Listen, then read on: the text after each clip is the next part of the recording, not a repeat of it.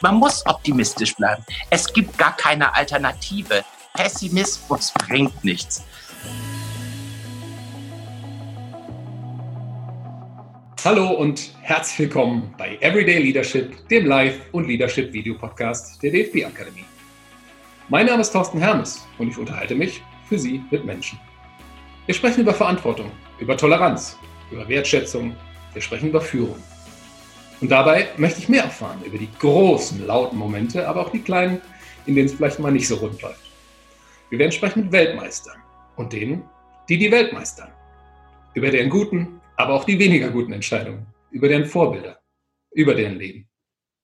Und das werden wir jetzt auch mit unserem heutigen Gast tun. Und der hat vor ein paar Jahren mal gesagt, ich bin da mal weg. Und dann wanderte er auf dem Jakobsweg und schrieb ein Buch. Ein paar Jahre später nahm er eine Führungsposition beim Grevenbräucher Tageblatt an, nämlich die des stellvertretenden Chefredakteurs. Verlieh dem Schneemann Olaf seine Stimme im Kino Welterfolg Die Eiskönigin. In kurz, er tat einfach das, was er liebte und am besten kann, nämlich Millionen von Menschen ein Lachen ins Gesicht zaubern. Und dann wurde er 50 und dann war er plötzlich wieder weg. Aber heute ist er wieder da, nämlich bei uns, bei der DFB-Akademie. Und darüber freuen wir uns sehr. Herzlich willkommen, Harpe Kerkeling. Hallo, lieber Thorsten Hermes. Ich freue mich dabei zu sein. Das ist toll. Das freut uns doch umso mehr. Wir fallen direkt mit der Tür ins Haus, Herr Kerkeling. Lassen Sie die Katze aus dem Sack. Ist eine Zweitkarriere als Fußballer geplant? Wird Horst Schlemmer die Nachfolge von Joachim Löw antreten? Oder genießen Sie immer noch das von Ihnen so gewählte Leben außerhalb des Blitzlichtgewitters? Wie geht's Ihnen? Was machen Sie so?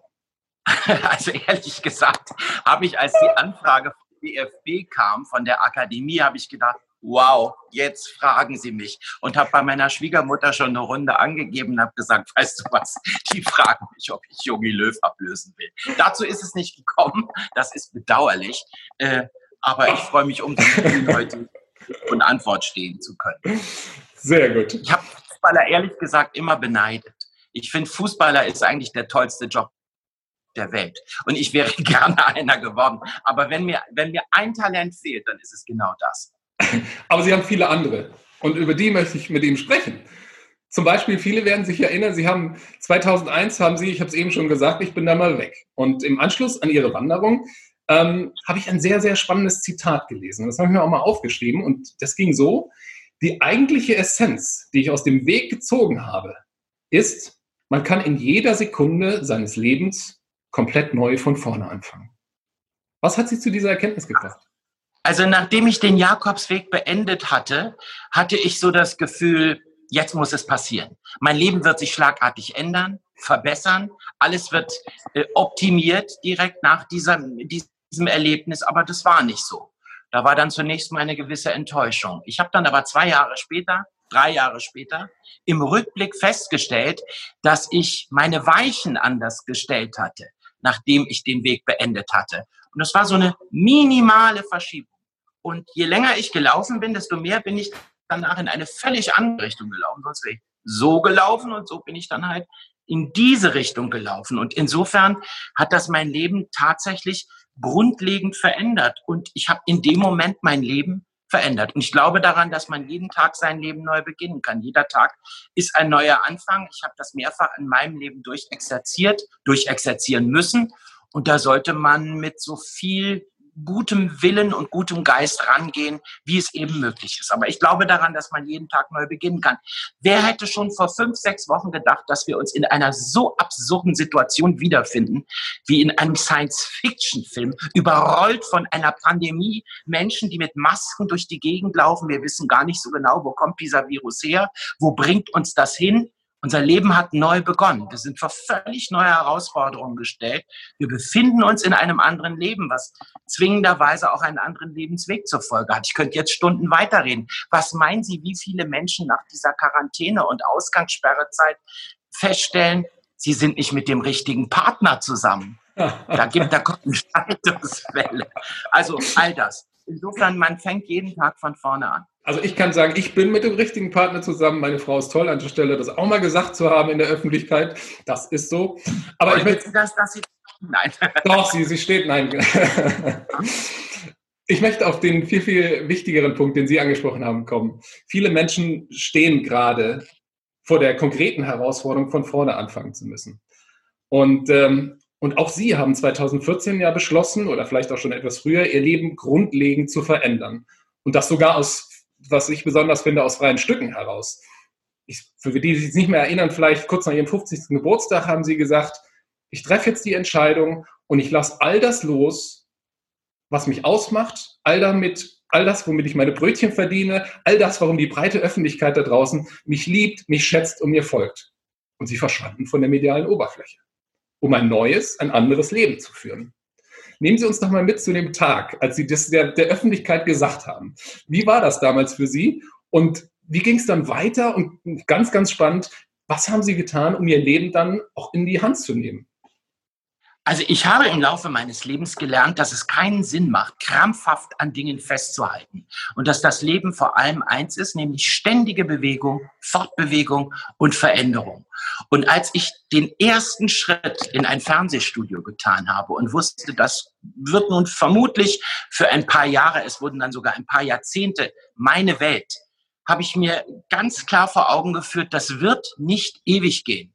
Und ich möchte den Moment, wenn ich das kann, wenn ich das darf, indem ich diese Karriere oder dieses Berufsleben beende, möchte ich selber entscheiden. Möchte den Tag selbst bestimmen. Und ich hatte immer so vor Augen, wenn ich 50 bin, äh, bin ich eine andere Person. Man sieht es auch, etwas älter geworden, was ich nicht schlimm finde. Ich kann damit gut umgehen. Und so hatte ich mir vorgenommen, der 50. Geburtstag ist so ein Stichtag, wo ich mich eher zurückziehe, wo ich zwar auch nach wie vor, wie zum Beispiel jetzt, ab und zu mal in die Öffentlichkeit gehe, aber grundsätzlich kein öffentliches Leben mehr führen will, sondern mich auf das konzentriere, was mir eigentlich immer am meisten Spaß gemacht hat. Und das ist das Entwickeln von Stoffen, das ist das Schreiben von Büchern. Und insofern war das kein schwieriger Schnitt. Ich habe das geliebt, vor Publikum auf der Bühne zu stehen. Das war großartig, das war der tollste Job der Welt. Aber man kann das nicht bis Ultimo machen. Irgendwann wäre es automatisch vorbei gewesen. Und so habe ich eben diesen Schnitt selber gewählt. Und es scheint mir weniger schmerzhaft, wenn man sich selber dafür entscheidet. Es gibt Beispiele von, das ist jetzt vielleicht ein blödes Beispiel, von Schlagersängern, die nicht aufhören können. Deren Erfolge liegen 40 Jahre zurück. Das waren sie mal. Das sind sie heute nicht mehr. Und da denke ich mal, oh Gott, Kinder, macht doch was anderes. Macht ein Gartencenter auf. Macht irgendwas. Das Leben bietet so viele andere Möglichkeiten. Trotzdem, ich muss, ich muss da nochmal nachfragen. Sie, Sie haben mit 16 Ihr erstes Theaterstück an ein Theater geschickt. Sie haben sich, glaube ich, mit 12 bei Loriot beworben, weil Sie gesagt haben, ich möchte in das Ensemble. Das Theaterstück wurde nie aufgeführt. Also so, so außergewöhnlich begabt scheine ich da nicht gewesen zu sein. Ja, aber Herr Kerkeling, Sie sind ein Kind der Bühne und ich persönlich finde, da gehören Sie auch hin. Worauf ich aber hinaus will, ist, das war ihr ganzes Leben, ihr Wunsch, ihr Ziel. Und dann sagen sie auf einmal, ich mache das nicht mehr. War das nicht dann im ersten Moment komisch und wie, Ändert das vielleicht auch an dem, an dem wahrgenommenen Wert? Stellt man den Frage, na, bin ich jetzt noch genauso toll? Wie sind Sie damit umgegangen? Weil Sie, ich erlebe Sie ja, Sie sind glücklich, Sie sind froh. Was haben Sie gemacht, dass das so gut läuft? Ich habe mich nie, also, also das, ich habe versucht, mich nicht über meinen Erfolg zu definieren. Das ist nicht oh. leicht. Das mhm. ist eine große Versuchung, dass man sich darüber definiert, wer man ist, was man ist. Und ich habe immer versucht, das nicht zu tun. Das war gar nicht so leicht, muss ich Ihnen ehrlich sagen. Zwischendurch dachte ich, ach, jetzt wirst du wahrscheinlich in Vergessenheit geraten, Schnief. Niemand wird sich an dich erinnern irgendwann. Auch diese Momente hat es gegeben. Nichtsdestotrotz bin ich über den Schritt und über die Entscheidung froh, habe Freude daran, Bücher zu schreiben. Zwischendurch gehe ich ja auch auf Lesungen und habe diesen Publikumskontakt, der mir auch nach wie vor wichtig ist, aber dann eben nicht mehr in der Rolle des Performers, des Komikers, sondern in der Rolle des Autors, der durchaus auch komische Stoffe schreibt. Aber da geht es dann schon noch ein bisschen tiefer. Sie haben gerade gesagt, das Stück mit 16 wurde nicht genommen. Ich glaube, der Genosse hieß es, oder? Oder wie hieß es nochmal?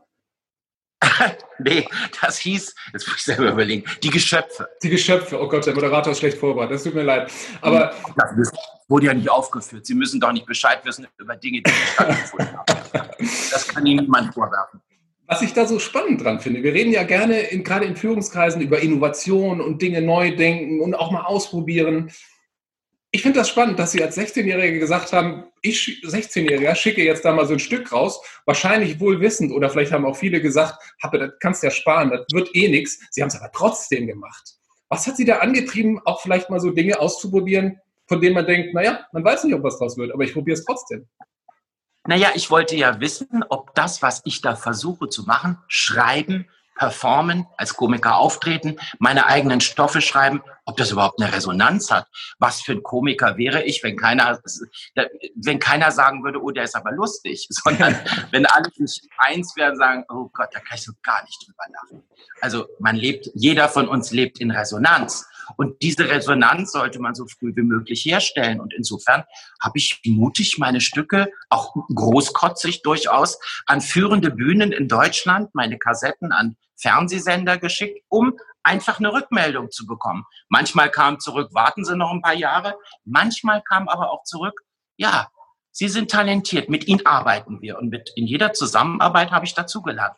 Man muss kritikfähig sein, man muss schon viel Kritik aushalten können, gerade wenn man beim Fernsehen arbeitet, was Fernsehkritiker sich da so manchmal von der Seele schreiben äh, und quasi ihre eigene Belastung, die sie so im Leben haben, in der Kritik über einen Fernsehmoderator oder Komiker ausleben, das ist nicht immer leicht. Da muss man dann auch mit umgehen können und das richtig einschätzen, richtig einschätzen zu wissen. Kritik, haben Sie gerade gesagt. Ich habe hab mir gestern mal noch ein Video von Ihnen im Internet angeschaut. Und was ich faszinierend ich hoffe, fand.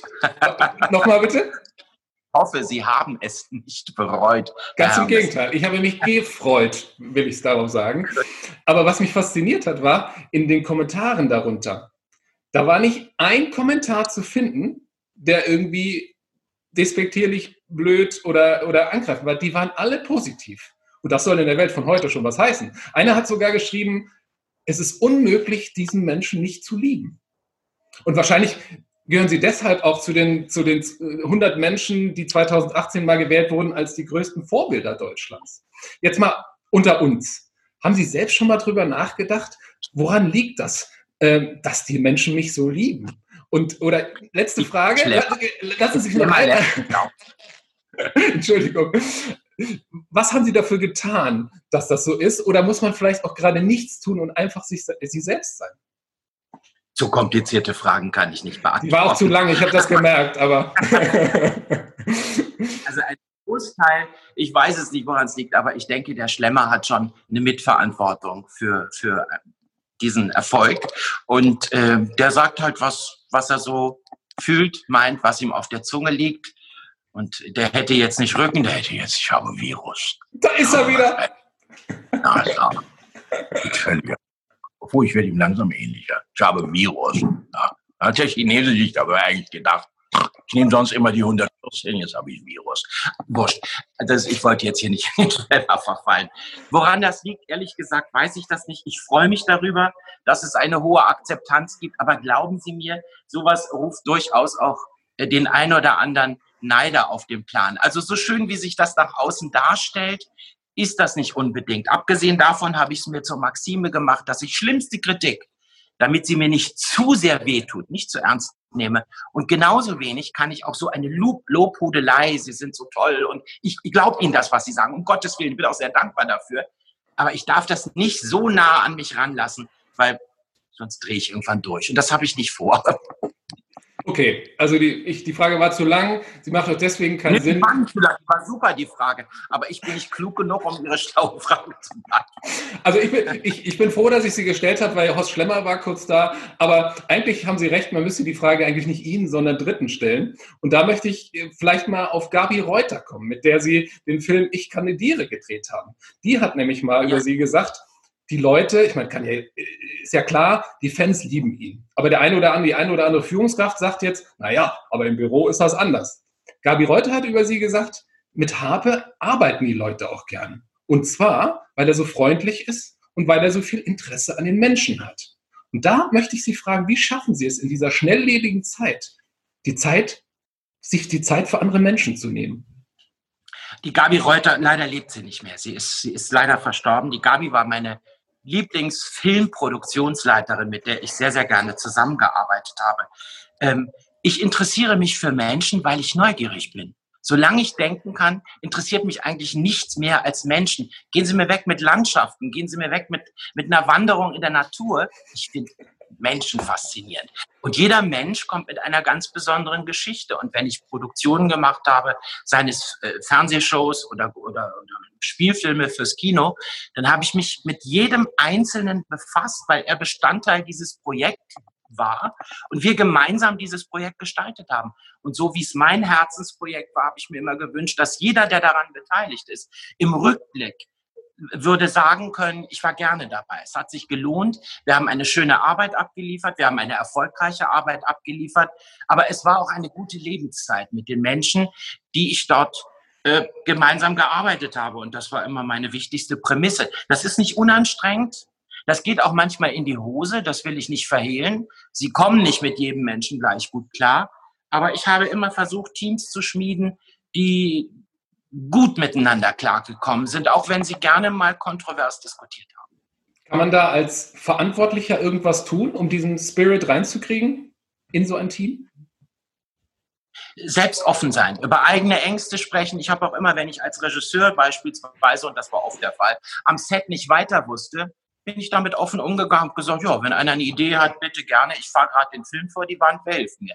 Und äh, das kann auch in die Hose gehen, aber wenn man ein gutes Team hinter sich hat, dann kann das durchaus hilfreich sein und dann helfen einem Menschen durch diese Produktion. Und die Gabi Reuter, die Sie gerade erwähnt haben, war immer ein, eine, eine tolle Unterstützerin, ein Profi und ich könnte ja eine Lobeshymne auf diese wunderbare Filmproduktionsleiterin Gabi Reuter singen. Machen Sie doch. Produktionsleiterin klingt für mich auch nach Führungsverantwortung. Was hat sie gut oh, gemacht? Ja. Was fanden Sie toll? Ein Produktionsleiter hat die gesamte Verantwortung für den, für, den, für den Film in der Hand. Es darf, äh, der, der Drehplan muss so gestaltet sein, dass garantiert ist, dass man den Drehplan innerhalb von, wenn es gut läuft, 28 Tagen äh, in den Kasten bekommt. Er muss immer gewappnet sein. Was passiert, wenn es regnet und ich drehe Sommer draußen auf der Wiese? Gibt es eine Alternative? Also er muss ständig flexibel umdenken können und die Dinge verändern. Was passiert, wenn ein Schauspieler krank wird? Was passiert, wenn jemand im Team krank wird? Ähm, es geht immer um hohe Versicherungssummen. All diese Verantwortung trägt ein Filmproduktionsleiter. Das sind übrigens auch gute Leute in Krisen. Man sollte Filmproduktionsleiter, äh, Landesregierungen sollten sich im Moment Filmproduktionsleiter, die nicht arbeiten können, holen und sollte sie organisieren lassen, wie bestimmte Dinge von A nach B gebracht werden. Diese ganze Sache mit diesen diese ganzen äh, VPO-Masken, da sollte man sich Filmproduktionsleiter holen. Die kriegen das gut hin und zum guten Preis. Auch das können die. Die liegen, die können jetzt nichts machen. Die warten, bis es weitergeht. Ich merke gerade, da, da ist auch noch eine, eine andere Ader in, die, in Ihnen. Ich würde gerne deswegen Ihnen jetzt auch mal noch die Möglichkeit geben, Ihre Führungsstärke unter Beweis zu stellen. Die internationale Presse ist ja aktuell sehr begeistert von unserer Bundeskanzlerin und ihrem Team, wie sie das Ganze so besonnen und inhaltlich gut angehen. Was die deutsche Regierung aber aktuell noch nicht hat, ist ein Minister, der sich um das Miteinander um das emotionale Wohlbefinden unseres Landes kümmert. Herr Kerkeling, Sie haben bewiesen, Sie können Entscheidungen treffen. Die Menschen lieben und folgen Ihnen. Da hätte ich eine Idee für eine Zweitkarriere. Glücksminister von Deutschland. Was wäre Ihre erste Amtshandlung und was würden Sie sich wünschen, was jeder von uns dazu beitragen kann, dass wir trotz all dem auch trotzdem noch den Spaß am Leben beibehalten? Glücksminister, das gibt's doch irgendwo. Gibt's das nicht in, in Bhutan? England? In Bhutan. In Bhutan. Ja, in England. Das, das, das wäre lustig. Ja. Ich auch meine erste Amtshandlung als Glücksminister wäre, dass ich zurücktrete, weil ich mir nicht vorstellen kann, dass ein Bundesminister in Regierungsverantwortung ein durch und durch glücklicher Mensch sein kann. Die Belastung, die im Moment auf unserer Regierung liegt, auf jedem einzelnen Minister, auf der Kanzlerin, auf den Ministerpräsidenten, Uha, das ist schon ganz schön wild. Also ich würde sofort zurücktreten, nicht aber ohne ein paar Ratschläge mit auf den Weg zu geben. Ja, was trägt zum Glück bei? Also äh, es trägt sehr zum Glück bei, wenn man die Menschen sein lässt, wie sie sind und jeden so nimmt, wie er kommt.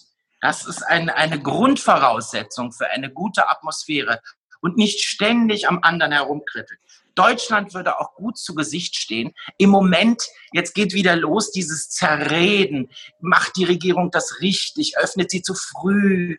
Ähm, jeder hat da irgendwie seine Meinung dazu. Im Moment bin ich in Südafrika. Hier geht im Moment, das mag man gut finden oder schlecht, alles optimistisch in eine Richtung, was diesem Land sehr schwer fällt, weil es kommen wahrlich ganz schwere Zeiten auf Südafrika zu. Aber die Menschen lassen sich den Schneid nicht abkaufen, wie man in München sagt. Sie lassen sich den Optimismus nicht nehmen. In Deutschland lassen sich die Leute so schnell den Optimismus nehmen. Man muss, man muss optimistisch bleiben. Es gibt gar keine Alternative. Pessimismus bringt nichts. Und gestern auch wieder so eine Fernsehdiskussion gesehen. Man versucht einfach optimistisch, lasst uns die Sache gemeinsam angehen, nicht gegeneinander. Und das möchte ich gern genau so stehen lassen. Herr Kerkeling. Ja, das waren alles Attitüden, ich habe aber trotzdem recht. ich bin Ihnen sehr, sehr dankbar, das möchte ich an der Stelle nochmal sagen. Ähm, und auch das hat niemand gesagt, dass ich sagen soll, sondern das kommt einfach von Herzen. Und ähm, ich wünsche Ihnen eine gute Zeit. Bleiben Sie gesund, auch Ihrem Partner, Ihrem, Ihrem Ehemann. Ähm, alles, alles Gute, bleiben Sie gesund und bitte bleiben Sie uns noch ganz, ganz lange erhalten, vor oder hinter der Kamera. Ich gebe mir Mühe, ich wünsche Ihnen das Gleiche. Mein Mann grüßt Sie auch, er winkt gerade von gegenüber. Und äh, ja, ich hoffe, dass wir uns bald gesund wiedersehen. Das hoffe ich auch. Und Ihnen, liebe Zuschauer, liebe Zuschauerinnen, denken Sie an Happe Kerkeling. Bleiben Sie optimistisch und lassen Sie uns das Ganze konstruktiv und gemeinsam angehen. Und dann bin ich mir sicher, dann werden wir auch diese Phase, diese besondere Phase in unserem Leben auch gut überstehen. Bis bald.